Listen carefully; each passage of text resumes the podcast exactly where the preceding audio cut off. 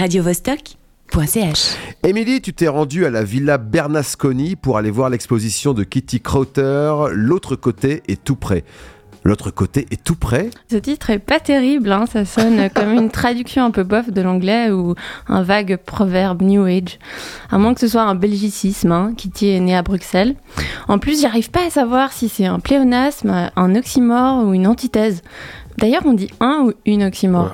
Franchement, je devrais retourner peut-être à l'école euh, ou en enfance, comme ça je pourrais réapprendre les bases. Ça tombe bien, Kitty est euh, autrice et illustratrice de nombreux albums jeunesse, traduits dans plus d'une vingtaine de langues. Oui, et malgré mon grand âge zébra, Oh je suis entrée dans la majestueuse villa au crépi grenadine pour découvrir son travail. Une centaine de dessins originaux y sont exposés à tous les étages et dans toutes les pièces, salle de bain comprise. Je soupçonne d'ailleurs que la scénographie ait exploité la dimension domestique de l'espace. On monte l'escalier pour accéder aux chambres de l'attique avec une pensée pour les maisons de poupées ou les bedtime stories, ces histoires avant d'aller dodo. Sur les murs bleu pastel ou rose bonbon sont accrochées des illustrations rassemblées par album, parmi les plus connus Poca Far West ou encore Lutin Veille. Plus loin s'anime encore sous le crayon ocre de Kitty la longue chevelure de Mère Méduse. Elle foule le sable d'une plage nordique portant sa fille emmaillotée dans sa tignasse tentaculaire.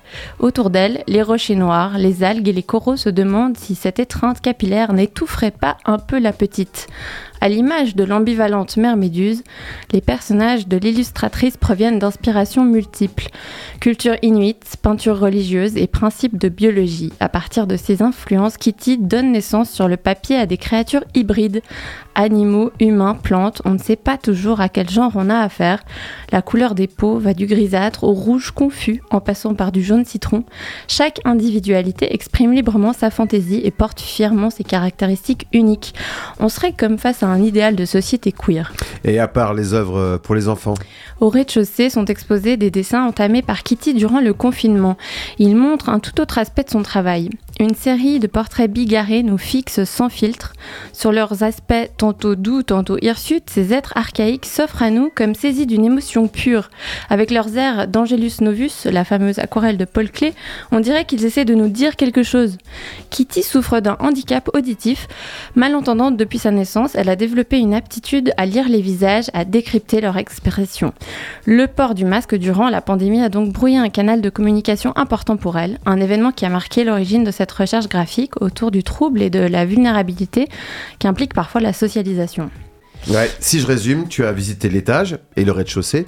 Euh, il te reste encore le sous-sol. Exactement. Oui, en bas des escaliers, on attend une large salle baignée de lumière ultraviolette. Elle éclaire une fresque fluorescente peinte le long du mur à 360 degrés. Les traits luminescents irradient sous forme d'organismes marins. Polypes vibrants, mousse féerique et moisissures magiques nous encerclent. C'est le grand bain de la métamorphose. Au centre de l'installation, quelques enceintes sur trépied diffusent la voix de Kitty. On se laisse bercer par ses réflexions construites comme un voyage en train. Chaque arrêt en gare correspond à une pensée ou une anecdote, couplée par la citation d'un auteur ou d'une autrice.